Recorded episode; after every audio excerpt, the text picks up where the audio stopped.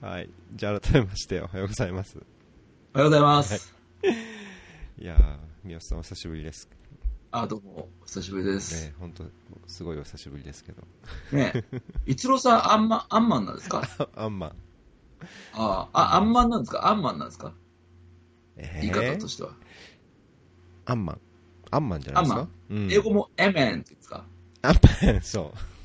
ああ。発音が ロック調に難しいですよね。うん。アンマン。そうなんですよ。それエメンですね。ねヨルダンは何て言うんですか？ヨルダンって言うんですか？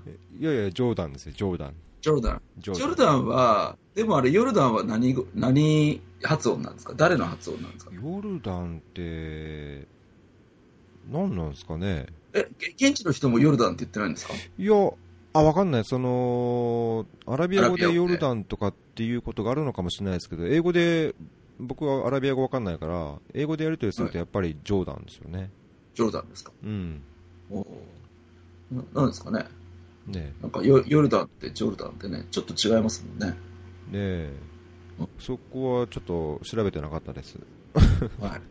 で、高橋さんからメールで、あの、朝なのにヨルダンとかって、親父ギャグが来たんですけど、あれは日本人社会で、あれですか、な流行ってるんですか？日本人会かなんかで。ねえちょっと、あの、定番っていうか、流行らせようかなあ。まあ、流行んないまでも、一応決まりとしてやっとこうかなと思って、最近使ってるんですけど。高橋さんの中で使ってらっしゃるんですね。そうそうそうあそう。なんかあんま噛みついてくれた人いないですね。ええ大体す あの、あま、あまりにドンピシャな、あの、親父ギャグなので、ドンピシャすぎて、あの、受け取りもできないし、流せもできない、難しい、いいとこついてきてますよね。いいとこでした？いいとこ、いいとこついてきます。非常にいい評価ですね、それは。はいよかったです。ありがとうございます。今朝ですけどね、ヨルダン。こっちは、そっちは夜ですか？こっちヨルダンですね。ヨルダンですか？こっちは朝だから、朝だ、朝だね。朝だとヨルダン。ねこんな話、聞く人いるんですか？まあいいや。はい。ここら辺、こういうノリは最近なかったからいいいいと思いますよ。あ、そうですか。うん。はい。こういうやっぱね、あの、三好さんにはぜひ、あの、ええ三好さんのエピソードは、親父ホイホイになってほしいっていう、僕の勝手な、おいおいですか？そうじゃ。最後殺しちゃうんですか、親父を。取って殺しちゃう、殺しちゃダメですねこ。れだからもう寄って寄ってたかってくるみたいなそうぐらいの。そうですよ。うんねさ最近あの、ジェンダーの、しあの、ジジェンダーっぽい授業もしなきゃいけなくて、うんうん一番自分が弱いところを教えなきゃいけないので、非常に苦労してるんですか？ら、親父を大切にしましょう。ねえ、はい引き出しは多いから、そこら辺もいやいやぐいぐいやってんじゃないですか。ええ。もうさ最近そういう大学で教えることがなんか多くて、うんで、なんかやっぱジェジェンダーとかね、やるんですけど、やっぱり、そこの話からいきますか？そうですね。大学で何や、何教えてるんですか？大学でですね、あの、私自身は、あの、まあ、簡単なプロフィールというか、今の仕事はコンサルタントなんですね。うんうん。でえー国際協力のコンサルタントで、で、まあ、国際協力というと大体インフラとか、うん、そういうのをイメージされたり、うん。あと、現場で、まあ、なんか、現現場というかその、もうそれ農村みたいなところに何かを配ったりとかって、うん。なんかそういうイメージに持たれるんですけど、うん。僕のところってこうマネジメントっていうちょっとこう変わったところなんですよね、うん。まあ、物事の考え方とか計画とか、えー計画した後の実施とかを、うん。まあ、横からサポートしてあげるようなそういう仕事なんですけど、うん。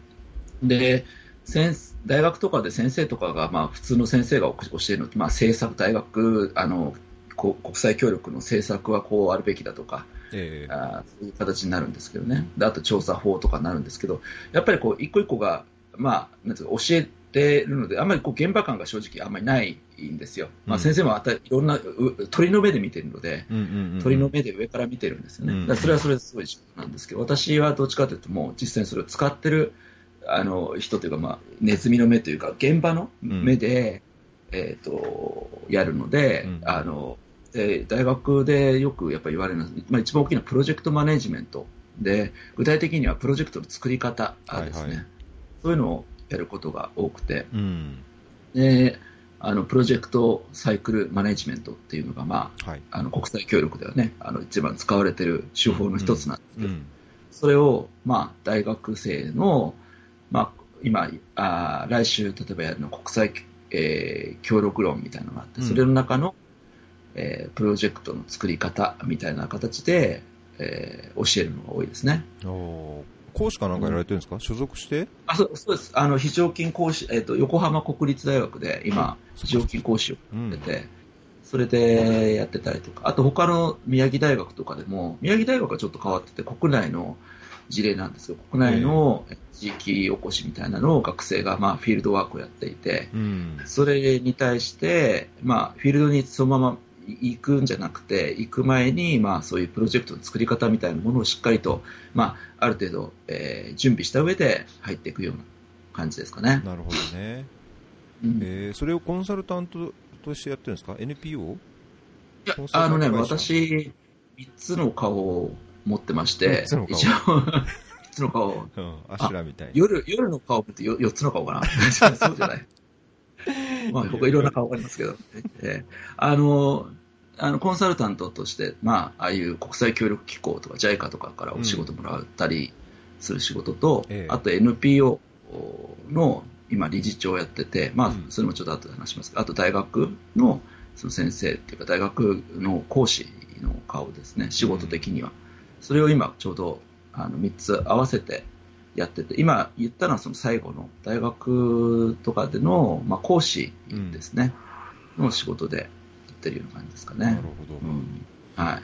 えーじゃあそれは基本的にその出てる学生っていうのは国際協力に携わりたい人でそのあっていうのがあ、そう中心そうですね。うんそういやあーって言ったのは、ああのですね、私が今やってるのは、実はその都市計画の人たちなんですよ。なので、いろいろですね、国際協力に興味ある人が3分の1ぐらい、うんで、うん留学生も結この間、留学生20人ぐらいにやったんですけど、うん留学生はもうほとんどがインフラあ系ですね。インフラの人たち。でそうです。あの、さっきの、やっとジェンダーに行くんですけど、そのうん僕が受け持ってる、あの、そのクラスの、まあ、元のそのコーディネーター的な先生は、ジェンダーの先生なんで、藤うん、掛へー。よくせ、よくせ。で、その人が、まあ、あの、教えてるクラスなんですけど、うんうん。やっぱりその、ジェンダーってなかなかこうピンとこないわけですよ。うん。あの、一般。うん。ジェンダーっていうと、その性差に基づくね、うんうん。あの差別だったり、性差に基づいて、よりあのプロジェクトを良くしていこうって、私はそのそっちの方なんですけど、うんうん。でちょうど今日の朝作ってた、あまあ、事例、私がプロジェクトの、まあ、計画法を教えるとき、必ず事例っていうのを使ってやるんですね。事例を使って、えーまあ、それをみんなでグループで、まあ、解いていく、分析をしたり、分析をして、それで物事を解決していくことをするんですけど、うんそういうところに、まあ、ちょっとしたジェンダーの視点をちょっと入れる。うんあの具体的には、あの、あ来週使おうと思ってるのは水問題なんですね。ある、まあ、地方都市で水が、あの、なあのまあ、止まっちゃってる状、よく止まる状態があって、で、それがなぜかっていろんな理由があるんですね。いわゆるその本当に、えー自然条件の問題もあるし、あとそのインフラが整備されてないってのもあるし、あともう一つでその、住民がお金払わないっていうのがあるんですね。で、住民がお金払わないっていう時に、住民ってこう一括りにしてるけど、あの、例えばこれ女性と男性って分けてみると、うんだ女性の方が圧倒的に水が止まると困るわけですよ。うんうんで、まあ、いいか悪いかは別として、女性が、その、あれですね、食器を洗ったり、まあ、洗濯したり、まあ、料理したり、まあ、水が、もう、その、たえー水道水が止まった状態ってことに関しても一番大変な思いするわけですね。えで、で男性の方は、まあ、それ知らないからな、なんで俺が仕事で帰ってきて、疲れて帰ってきたのに、あの、できてないんだとかっていう話でうん怒る怒るだけで。で、男性は男性で、えーまあ、あの、じゃあ、お住民がお金払わないって時に払えばいいんだけど、払うか払わないのかっていうのは、まあ、男性の方が決めたりするわけですえよね。うんそうすると、結局、まあ、住民ってやると、住民お金払わない、お金払わないって言うんだけど、よく住民っていうのをしっかり奥に見てみると、うん払う人と、お金が払える人と、うんあとその払いたい人、要はニーズがある人って、またそこの中でギャップが生まれてると。それが、例えばそのさっき言ったジェンダーっていう目で見てみると、非常にこう、分析が分かりやすくなるんですようんうね。んで、単純に住民はバカだとかっていう話じゃなくて、うん多分その、抑えどころかその住民説明会でも、誰を呼ぶかってことですよね。誰を呼んで誰を仲間にして、えーやっていくことで、例えばそのインフラ系しか勉強してない学生さんたちが、自分たちがいくらやっても住民がやんなきゃダメなんだ。そうじゃなくて、インフラの人も、やっぱその住民も、住民のその関係もちゃんと分同じ領域で分析をしながら、うんやっぱそれに見合った、あの、ニーズを提供していくっていうことが、まあ、今後、あの、の、まあ、そのインフラっていうか、エンジニアの目じゃ目なんじゃないかなと思って、うんうまあ、そういう事例を今、ちょこちょこって作ってたんですね。へー。なんか PRM とかそんなような響きもある感じがしますけど。あ P、PRA? P PA あれ？あ PRA か PRA あ PRA、うんパえっとパーティスピールラブそうですね。うん。あの、いろんな、あの、例えば PCM もしっかり、プロジェクトサイクルマネジメントもしっかり、うん。まあ、あの、ELA ですか、パーティスペーラーニングアクションしか。り、うん。まあ、いろんなツールあるんですけど、うん。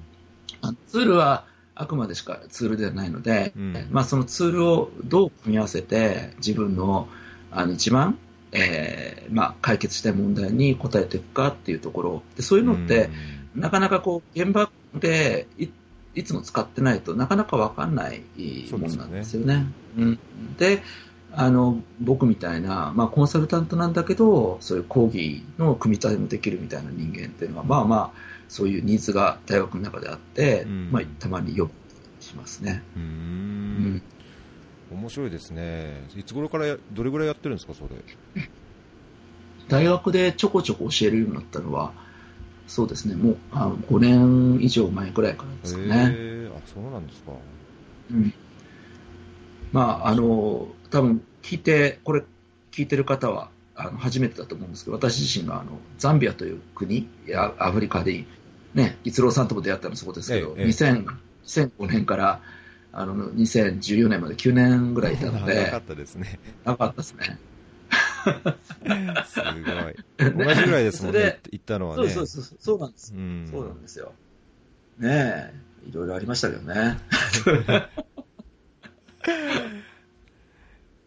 その9年 10, 年10年の間ずっとそうですね、行っ農て。村開発、そうですね。うんあのーそうそう。それで、あの、先に大学の話しちゃうと、そうやって、うんあの、9年間いたんですけど、うん行って、たまに1ヶ月、2年、1年に1ヶ月ぐらいね、日本に帰れる時があるし、ああいう時に合わせて大学の先生が、ちょっと現場の話してくださいって、あの、言われた時に、そうだったんですね。私、そうですね。現場の、単に現場での、その、まあ、自慢話してもいいんですけど、でも それはつまんないので、現場でどういうツールが使われて、現場でこういう問題が起きてるんだけど、自分たちだったらどういうふうに解決すると思いますかっていうあの視点でやってったらうん、結構、自分も面白かったし、ええあの、やってる人なんでなってきたと。なるほど、でで、さっきのアフリカっていうか、まあ、ザンビアでのね、9年間ですけど、うんあの、最初多分、逸郎さんと会った2005年、6、7ぐらいの時は、うんあの、まさに農村開発だったんですよ。うん農村開発って現場で農村レベルで、まあそういう人たちが、あの、まあなかなか貧しい暮らしをしてる。で、そういうところで、人たちをどう、まあ、救い取るかというか、えっ、と、救えるかに近かったかな。でもそれが救えるかっていうところから、いや、そうじゃなくて、彼らに救える力をというか、自分に実活するような力をということで、参加型農村開発っていうものを入れるようになって、うんただですね、やってみると、まあちょっと後、ちょっと話が広がっちゃうかもやめます。今、日本の話もちょっとしようと思ったんですけど、やってみると、やっぱ数がまあある程度増えていって、僕がその2年間行ってのは40村ぐらいになって、まあ実はこれ最後に500村ぐらいになるんですけど、ええやっぱり打率っていうものがあって、ええうん。やっぱり1割ぐらいなんですね、ちゃんとできるのってうん。ね。大体9割があれっていう感じで、うん。うん。っていう感じになって、これなんでかなっていうと、まあ、あのーす言われてみればそうで、もしね、まあ、その手法っていうのは一村に大体100世帯に対して100万円を入れて、うん。好きなものに使ってもらって、まあ、ちね、街づくり、し地域づくりしてもらおうっていう、うん。まあ、どっかで聞いたことね、あるうん。地方創生みたいな。そうん。やると出会って、彼らにしたら100万ってす結構のお金なんですね。日本一で1億円ぐらいな、まあ、ふるさと創生式みたいな昔の。うんでも、使えないんですよね。なんかこう、自分の単に欲しいものを買ってしまったり、えおまあ、あと、うまくいった地域の話を聞いて、うんじゃあうちもやろうって同じことやってみたりね。うんそういうところって大体うまくいかなくて、でそれって、その地域づくりのその力っていうかさ、人まあ一言で言うと人材人、人の問題なんですよね。うんあの資源じゃなくて。だからそういうことをや考えたときに、人の問題って言ったときに、その次の2年間ぐらいがあのその、それをじゃあサポートする外部者としての、まあ、農業普及員っていうのがいたので、そこに農業普及員が指導するので、農業普及員の育成みたいな話になってったんですね。えで、でも、また農業普及員の中でも、打率の問題に悩まされて、1割ぐらいしかちゃんと働かないわけですよ。えああ、そうなんですか。うん。そう給与もらっててもね。うんで、それなんでかなって考えてみると、やっぱ上司であるそのす組織というか農業、僕は農業省なんですけどね、ええ。農業省全体の問題、まあ、一番上は大臣から、うんうん。まあ、下は本当に現場まで、うん。あの目標もなく、まあ、我々も悪いんでしょ、我々というのはドナーと言われてるお金を与える。うんうん。ドドナーがやりたいことをやらややって で、それに合わせてもらう、合わせてるザンビアの状況みたいなのがあって、うん。で、結局誰もビジョンも持たずに、なんか予算が来たからあ使わなきゃってやいう、そういうやり方をやってるとね。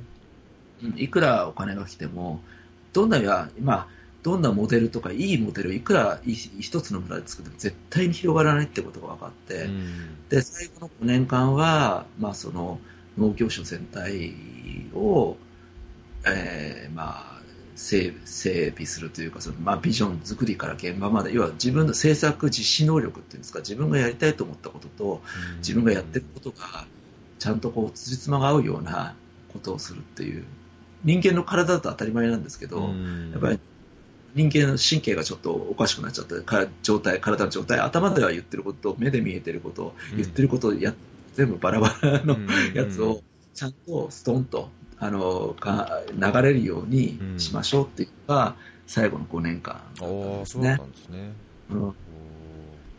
なかなかすごいプロジェクトで、まあ、それだけでも2時間ぐらい話ができちゃうんですけど、いやいや、それなんか時間をかけて、またおいおい話してもらいたいんですけど、そうう。ん。球団長いですもんね。10年も。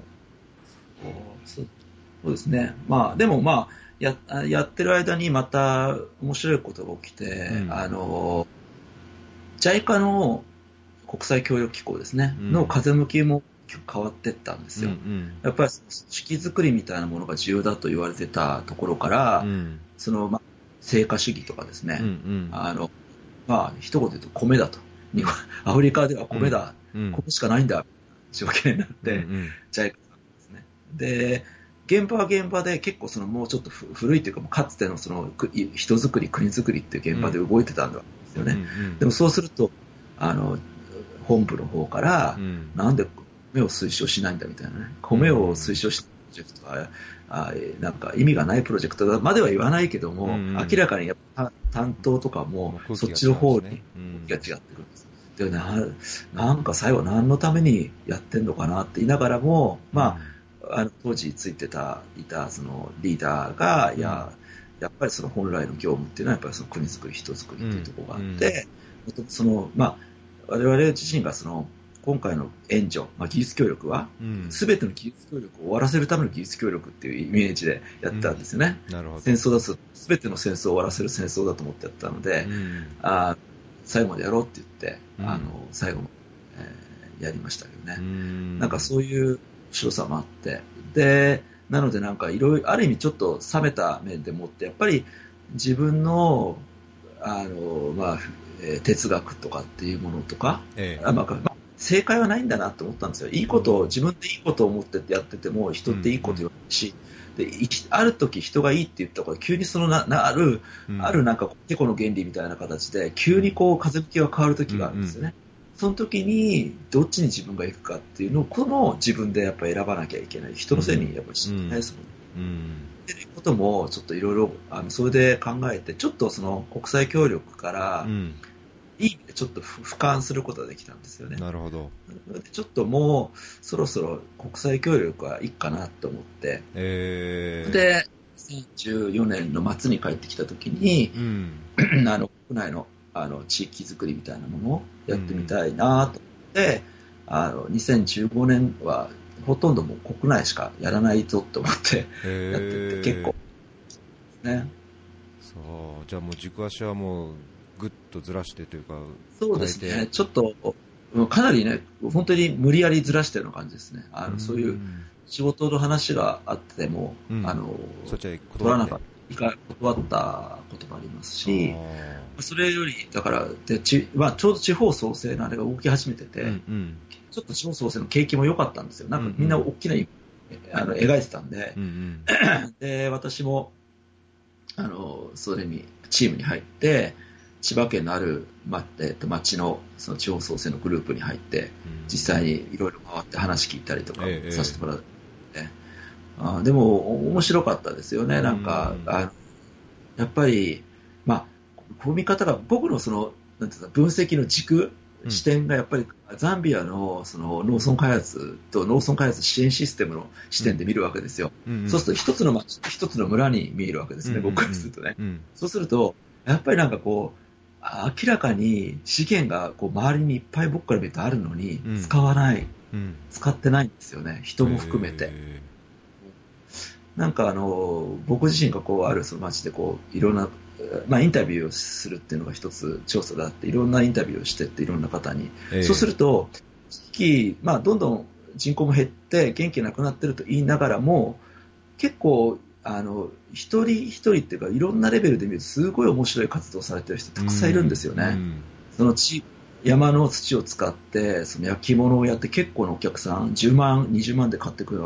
お客さんをつつけてる、あの、アマプロ、セミプロの人がいたり、はあと音楽家みたいな人で、外から人呼んで、毎年山で、まあ、火バーンと燃やしてあ。、うんうんイベントやっへて、そういう人が全く行政知らないんです。行政と繋ーがってないです。行政も繋がって、まあ、こまあ、名前出してないから言いますが、行政も繋がりたくないって言うんですよ。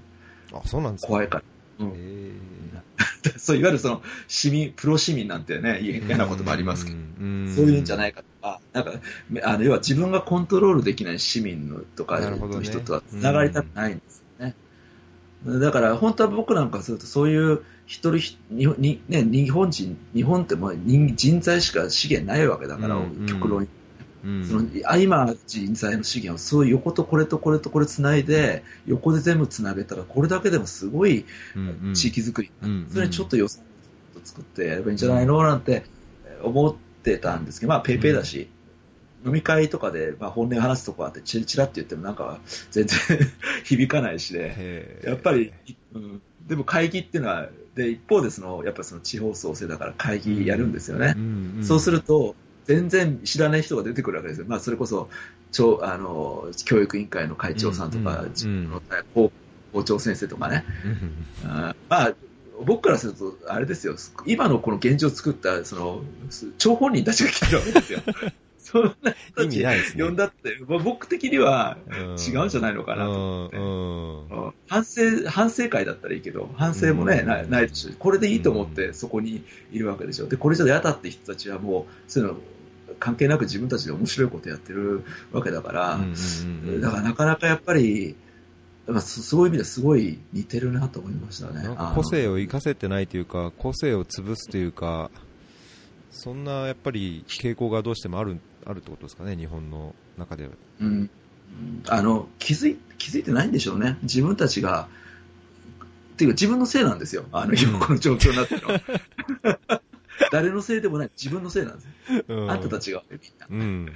あんたたちで 自分を、まあ、私、みね、み三好貴弘のあのせいもあるかもしれませんけど、まあ、それわかんないですけどね、その地域がこういう状況になってしまった、進みにくくなってしまったのは、あの別に人口が減ってやって、じゃあ人口が減ったのはあなたがなんか何もしなかったか、もしくは何かをし何かをしてしまったんです。うん。あのいまあ、その外から入ってくる人をうん。ね、あのねうまくこう取り入れなかったりとか、うんうん。で、種はそこら中にあるのに、うんそこじゃないんですよね。なんかそれってアフリカで、いや、そこに、例えばこう結構、あの、豆とかいろんなものが実はやってて、細かちっちゃいレベルでね、これ、美味しいし、こういうのやったらどうっていうと、いや、これは食べ物、あの、日々食べてるものだから売るもんじゃないからっていう 言って、で、結局、あの、メイズを欲しいとかね、もしくは自分で操作もできないようなその牛が欲しいとか、うん。牛は買ったらいいんだけど、牛が怖いから触れないみたいな。そ う でもそれって、なんかどっかで、なんかやればいいんだけど、なんかすごい高性能なユニバーサルデザインの公民館建てました、みたいなこと。でも結局、そうね、なんか、うんなんか棒ね、防火壁がうまく使えないとか、うん。それ それだと、で、なんかそういうのがいっぱいで、なんかね、あの、そういうのとすごい似てるなって思う。サイズはもう全然違うんですけど、うん。そこにあるものの資源の価値、外から見ると価値があるんだけど、中から見ると価値がないって見えちゃうんですよ。うんうんそういう意味では、あの、非常にあの似てるし、面白いなと思ってて。なんか僕ちょっとこの前あすみません。この前の似たように違うエピソードで話したんですけど地方創生とかその地域おこしって3つの必要なもので若者、バカ者、よそ者でしたっけ？なんかあるって言って、やっぱそのそういう視点があってそういうのに気づくあのせっかく資源なりチャンスがあるのに気づくのってやっぱよそ者が必要っていうのはそういうところなんですかね。そう、そうでしょうね。だから、私、あの、本当にそうだと思いますよ。じうん自分の良さって実は、自分、わかんないことが多くて、うんうんだからやっぱり外の人と交流して、で、あの、まあ、批判よりもいいところを見つける。うんうんなんか僕最近思うんですけど、外の人から批判するってね、なんか批判っていうかまあ批評ってちょっとおかしいと思ってて、批判よりも褒める方の方が効果あると思うんですよ。それはね。あの、え、あの、で、あの、なんていうんですかね、褒めた方が気分が良くなるかって意味じゃなくて、うんうん。例えばですね、ある人が、例えばそのせ席を譲らないとき、なんで譲らないんだって言って、そのこと自体が起こるかもしれない。でもその人が、なんで譲れ、譲れないかもしれないですよね。う。んいろんなその病気持ってらっしゃるとか、うん。で、そういうのって、外から見ると分かんないじゃないですか。うんうん。中の人しか分かんないんです、そうん。のできない理由。だからそれを外からああでもない、こうでもないって言うって、あんまり実は分析的にも意味がないってなるほど私は思ってて、うん。それよりも、外の人が、あ、あなたこういうとこがありますよとか、うん。こう後ろ、あなたの後ろってこんな、後ろ姿こんな綺麗ですよとかっていうのって、それってじ本当外の人しか教えられないことなんですよね。それって非常に僕はあの意味があるし、いわゆるその客観性っていう意味では、客観性はそっちの方本来は使うべきなんじゃないかなっていうのは、国内を見てても思いますし、そのまあ、ザンビアの時からスースなんとなく感じてて、うんうんだから問題分析ってよくあるんですけどね、ええ。あのもうこ中の人がするから意味があるんであって、うんうん。あまり外の人がああでもない、こうでもないっていういうようなちょっと違うかなと。反対に、問題分析をやった後の目的分析の時に、うん目的分析って解決を考える、うんあれなんですかね、解決を考えるときに、外の人の目っていうかないと、逆に中の人ってダメなんですよ。ひっくり返すだけでおしまいになっちゃうんです。広がらないんですよね。なるほどあえーじゃあそういう P マネジメントとか PCM の講義というか講師をする際にもそういうほんあの今までのザンビアだったり日本の経験をこう織り交ぜてそういう視点作りとかっていうのをそうですね。テクニックとかアプローチだけじゃなくてそういう視点だったりっていうのをええ。伝えてるっていうことですか、そうです、そうです。だから、うん。今、あの、私、この間、青年の船っていう内閣府がやっている、あの、事業で、毎年やってるので、240人の若い、若者が、日本、120人が日本人で、120人が外国人なんですよ。ええ。それが、日本丸っていう、まあちょっとした豪華客船に乗って、うんあの、海に行くプログラムがあるんですけど、ええそこで、あの、プロジェクトマネジメントを教えてくれって言われて、どうしようかなって思ったんですね。いろんなね、レベルの人から。うんでも、ちょっと自分自身の分析してみよう。で分自分を分析して、自分の夢を、例えばこう、かえー達成したり、実現したりとかっていうことをしようっていう、あの、やつやったんですね、うんワークを。その時にや、やってよかったなと思ったのは、問題場では自分でやってもらうんですよ。うんうんでも自分のいいところっていうのって、うんあの、人に書いてもらうんです。なるほどなるほどでしかも、しかも、えー、とあの時って半分日本人、半分に非日本人、外国人ですから、うんうん、それをあえて合わせて、で今まで会った人、会ったことない人なんですよ、その2人は。うん、で、あえてでもそれで、この短い間の自己紹介で、もう感覚でいいから、あなたってすごい頭聡明そうねとか、あなたって多分こういうあのタレントあるんじゃないのっていうのをやってもらったの。たらね、ね。うん、すごいね、面白かったし、うん、あと、やっぱりなんかそういうのってあるのかなと思って、結構当たってるって。なるほど。へそれは客観性ないかもしれないけど、当たってるって思わせたら、すごいですよね、うん、自分の言ってたね。ね。と いうことはあのあ、そういうところで発見をしたわけですよ。それって、多分自分一人だと絶対できないことで、そういうのはやっぱりその予想ものの必要性ってそこにあるんじゃないかなってはい。なんか面白いことやってますね。あ、いえいえ、はい。どうぞ、磯尾さんも、ジョインミー。いいですか？もちろん、もちろん。いいですか？やれることたくさんありますよ、本当に。あの、うん。いやー、楽しいですね。楽しいっていう言い方が 適切かわかんないですけど、いや僕も覚えてらっしゃるかわかんないですけど、僕、ザンビアから帰るときに、はい、あのもうちょっとこの世界から足洗いますっていうか、ええー、言ってましたね、えー、結局戻っちゃいましたけど、はい、え。ー、うん、だけどなんかそういう形 なんか日本であってもねなんか似たようなことやりたいと思って社会福祉士の勉強とかしてたんですけど、えー、ややらなかったですけどそれでも、ね、今おっしゃったような形で日本のその地域づくりとかで関わるって面白そうですね。そうですね。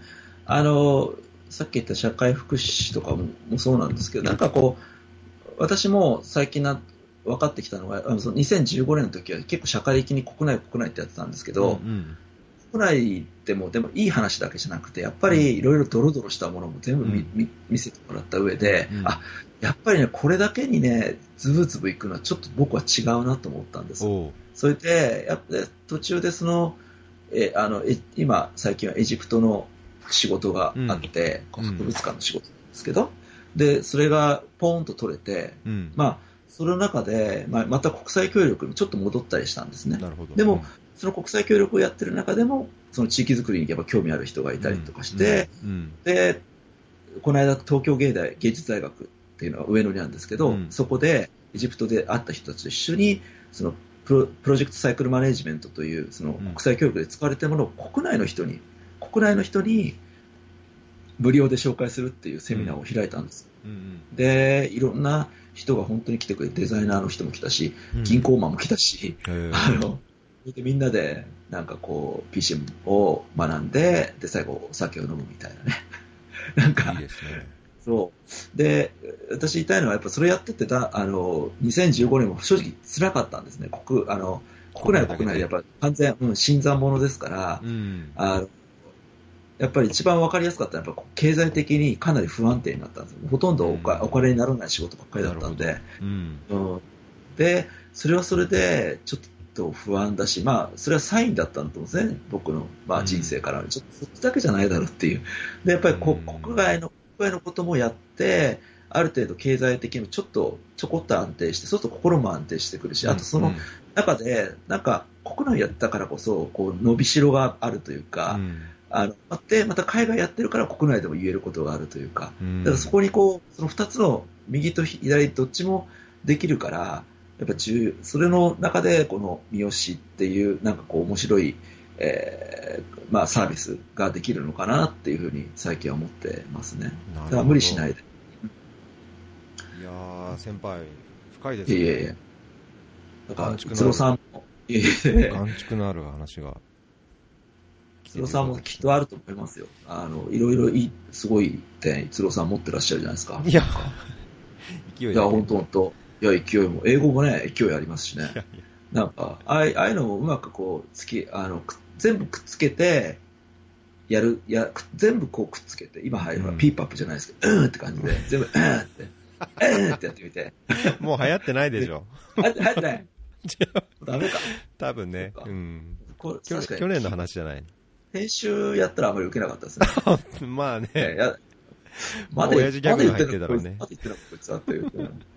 まあいいや、その運を、うん。あの、いろいろ、あえてこう、合わせてみて、無理くりにこのぐちゃっとなったものから何ができるかなっていうふうに考えてみると、その本に一番多分できるものが自然とできてきた。あ、これのために今までこういういろんなことやったんだって分かる瞬間がいやあると思います。ーそれね、僕なりになんかこう、染み入るところがありますね、僕もここ1、2年、その仕事は仕事でもちろん国際協力の仕事はしたいっていうのはやっぱあるんですけど、ねそれだけじゃなくて、そのいろんなことにチャレンジしていきたいまあ、そのいろんな関わり方を、国際協力との関わり方とか、まあ、NPO、NGO との関わり方とか、まあ、その中での自分のこうできることをもっとこう広げて、まあ、チャレンジしたいなと思って、あのファンドレーザーのあの資格取ったりとか、あのファンドレまあーザーの資格なんてあるんですか、資格あるんですよ。ええであとブログをやって情報発信どうするか、まあ、その人一環でこういうふうにポッドキャストやってみるとか、うん。まあ、いろんなことをやってってなんかこうもやもやってなんとなくこうつながるところもあるんですよね。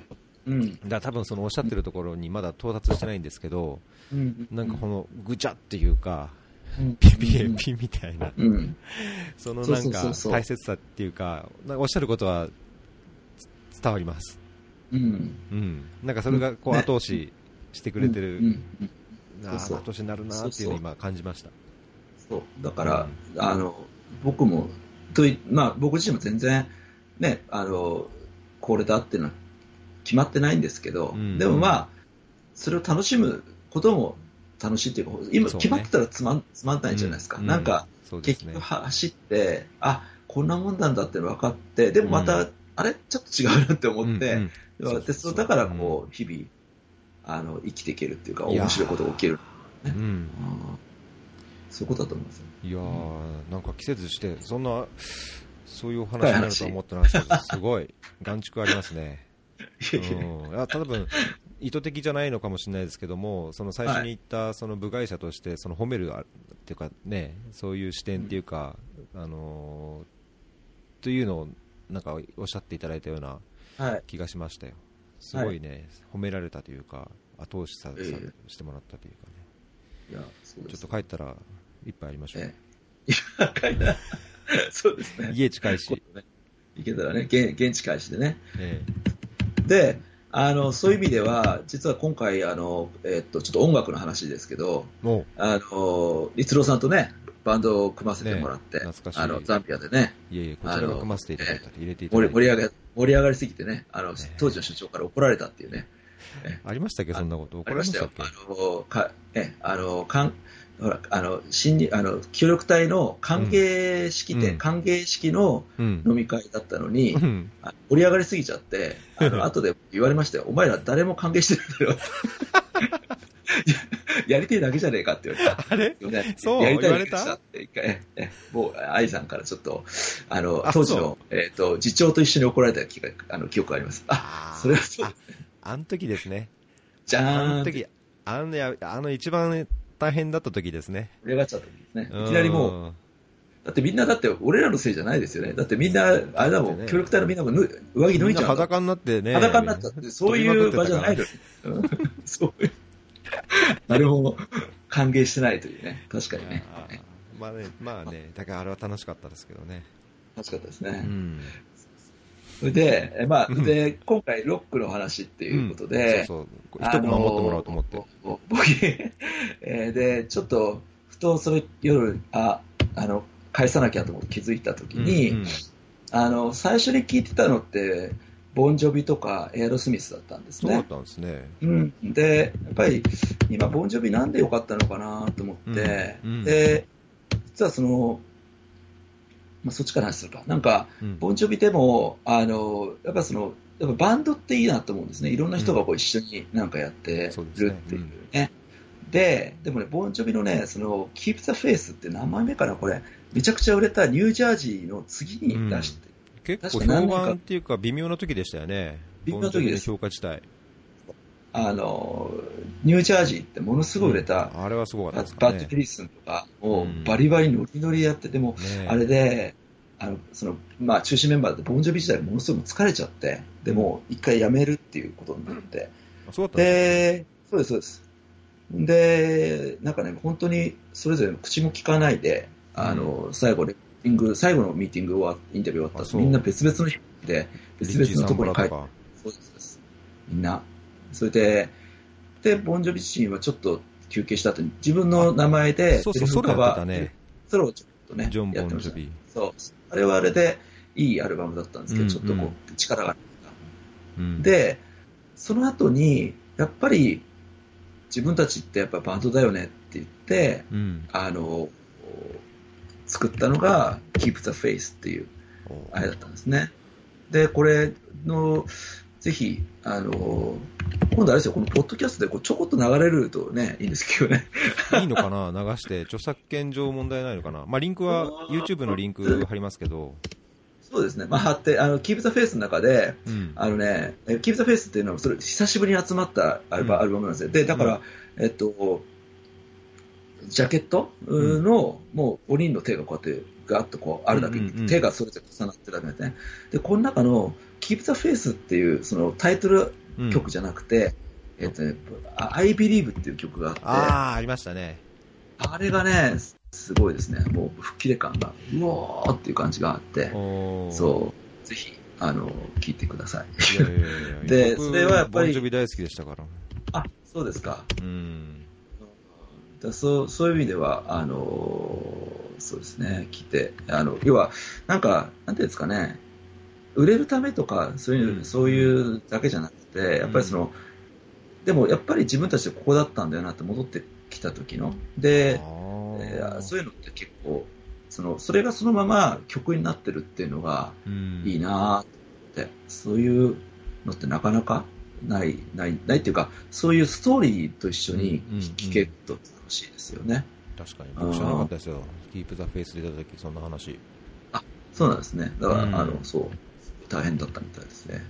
それで、そうで最近やっぱりあと聞いてるのが、うん、そういう意味ではそっちの話からするとあの昔シンデレラっていうバンドがあったんですよ。うん、ええ、あ本当のあのヘア長くあの髪が長くて、うん、ヘアバンドなんあのね、ヘアメタルなんて言われて、うんうん、で、結構チャラっぽいやつだったんですけど、うん、だんだん、あの、シンデレラ自体が2枚目ぐらいからちょっとブルージーになって、で、3枚目で超ブルージーなんですよね。ハートブレイクステーションとかって言って、あ、うん、2枚目も聞いたらもうか、もうね、震える、かっこいいですから。あの、あの、で、えっと、レーベルからは違うと、うん、楽しい、可愛いロックンポップやってくれって言われたんですけど、トム・キーファーあ彼自身、あのそのまあ、スタンドスタンディングマンというあのメインボーカルの人ですね、うんうん、彼自身がやっぱりもともと自分が好きなロックンロールだし、もっとブルージーなんですね、うんうん、であの変な裏声っぽいこうやるんですけど、裏声っていうよりはジャニス・ジョップリンへのやっぱトリビュートなんですよ、ね。う。ん、っていうふうに聞くと、それででそれでですね、でも、それで私はすごい好きで、でもやっぱりレーベルからそっぽ向かれちゃって、3枚目とかも完全に、あの、ブルー、ブルースっぽくなっちゃってて、それで、で、もう一つちょっと悲劇を起こうのは、4枚目を出したぐらいで、もともと、あれ、まあ、言っへーって、へーってかって声出す、へーって声出すので、声が完全に潰れて、全く歌えなくなっちゃったんですね。で、歌えなくなっちゃって、バンドがもう本当にまあ、もう、あれも途中でキャンセルして、うんうん、で、バンドとしては終わりましたってなっちゃったんですよ。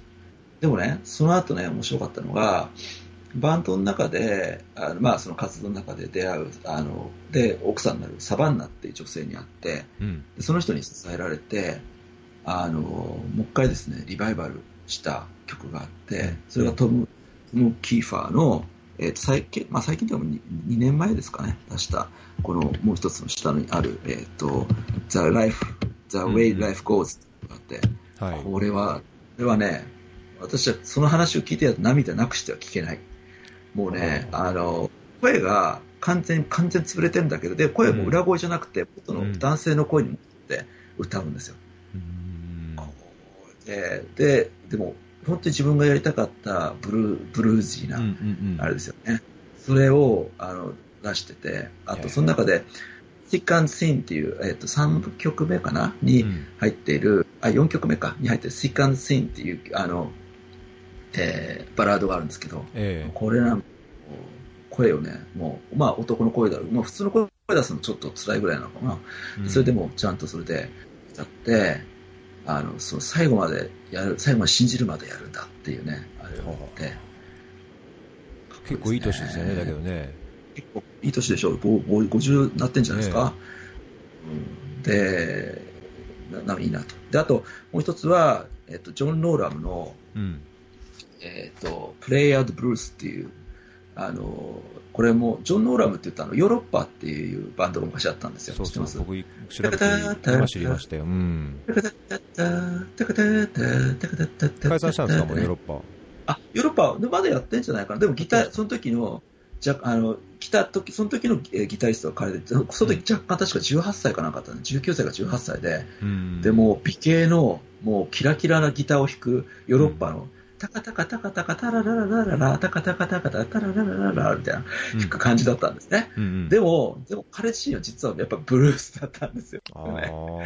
それで、ハードロックのイメージが取れないままに、まあ、ハードロックのバンドも作って、うん、で、でもね、えーこれもね、ちょっと、このプレイヤードブルースってちょっと今、もしよかったら、あの、これ、コピペして、ちょっと、ジャケット見てください、ジャケット。プレイヤードブルース？うん。プレイヤードブルース、プレイヤードブルースっていうのをやると、見ました？ジョン・ノーラム。ジョン・ローラン。プレイヤードブルース。あプレイヤードプレイヤードって、あっちですね。はい。うん。ああ、あれ？出ました。あの、そうそう、うん、これね、本当の子供なんですよ、自分の子供。で、あの、お母さんね、うんお母さんっていうか奥さん亡くなってるんですよ、この時。えー、奥さんが病気かなんかでね、亡くなってて、うん。で、この子供との、あの、まあ、二人で生きていくぞっていう気持ちで作った。ほう。あバルだからこのね、その最終曲のレッド・イット・シャインとか、まあ、うん曲調はめちゃ男のブルースでかっこいいんですけど、うんやってること、あ、もう、もう大丈夫っていうか、今が最高みたいな。だから今が最高。これから俺たち二人ちゃんと生きてるから、もうこれで全てがもう、あの、これから生きていくことで、あなたのことももちろん忘れないけど、これからのことがもう全てがシャインなんだって。なるほど。かっこいいこれフルアルバムで、歌詞までついて出てますね、YouTube で。そうなんですよ。これね、聞いてくる、見て聞いてください。これこれもね、泣けますよ。すごい。だから、だからね、もともとその、みんな思ったんですけど、みんなそうか、じゃないかもしれないかな。でも、ギタリストってやっぱこう、うんヘアメタルとかである程度売れてるうんヘアメタルのバンドって、やっぱ、やっぱりね、ブルースとか、うんあの、ロックンロールの基本はしっかり弾けるんですよね。なるほどね。本当はそこら辺やりたかったんですよ。なんかうん、結局そこに戻ってくる。演歌に戻ってくるみたいな感じでうん。うんやっぱそこら辺の人が本気で、あのそういう、まあ、昔はちょっとチャラい感じでやってたかもしれないですけど、実はこうなると、いやー、しびれますね。なんかそれ、アルフィーの、なんとかが、高見沢？いやいや、高見沢じゃなくて、坂崎？あ坂崎が実は、あの、フォークが好きで、フォークやってるみたいな。ちょっと。あ、ああ、そうですそうですね。ちょっと違う。いやいや、まあ、フォーク、も別に悪くないですと思うん。うんまあなんかそのね、だからバンドとしてやってたのとちょっと、ねうん。やっぱりこうストーリーがあってうん持ってくって、それはすごい売れなくかもしれないけど、少なくとも、あの音楽とか聴いてると、あ、うん。うんなんかあのまあ大変だけど僕も頑張ろうかなってなるほどしね。でその大変なことがあったからこそこうんの曲ができたり、曲があるとこういう世界世界にこれ何にもなかったら本当に単なるチャラ男で全部終わってるんですよね、確かにね、そうですよね。えー結構じゃあ曲だけじゃなくて、ノリだけじゃなくて、その奥も調べて、勉強して聞いてるんですね。勉強っていうかたまたまそういうのに惹かれて何回も。で、うん。あともうもう一個だけいいですもう一個だけ、うん。どうぞどうぞ。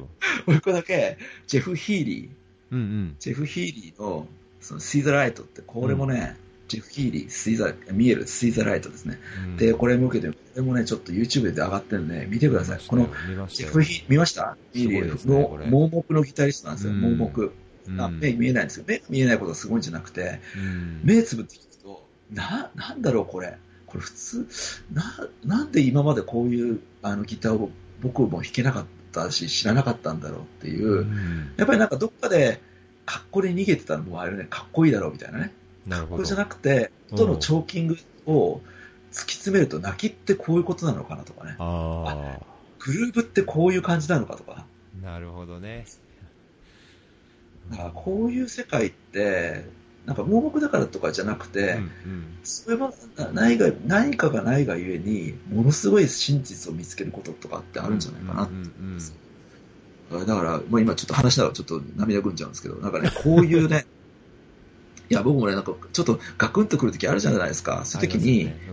あのここら辺は、ちょっと、特にシーザーライトとかたまに見たりすると、あ、うん。違うな。なんかこれ、この今のこの困難みたいなものが、うんうんなんか自分というものから何かをね、引き出そうとしてるのかもしれないなって思って、なんか変なこと思ったりして、いやー、がんじかりますね、それもまた。もうちょっと頑張るを、もしくはもう今日は頑張って寝ちゃおうとか、うんはいということでんロックです。僕、僕こういうロックの聴き方をしてます。いやー、深いですね。僕、ちょっと期待としては、イメージとしては、いや、このソロソロのとこがとか、このリフがとかっていう話になるのかなと思ったら、すごい深くて、ちょっとびっくりしましたよ。まあ、その、そっか、深い。深いというか、なんか曲だけ聴いてるんだったら、うんなんていうんですかね。なんか、まあ、僕はあんまり面白く、それは BGM だったらいいですね。うん BGM はそれでいいけど、やっぱり深く、あの、聞くとき、やっぱ僕はストーリーと一緒に聞くと、うんうんあーって思うわけですよ。なるほどね。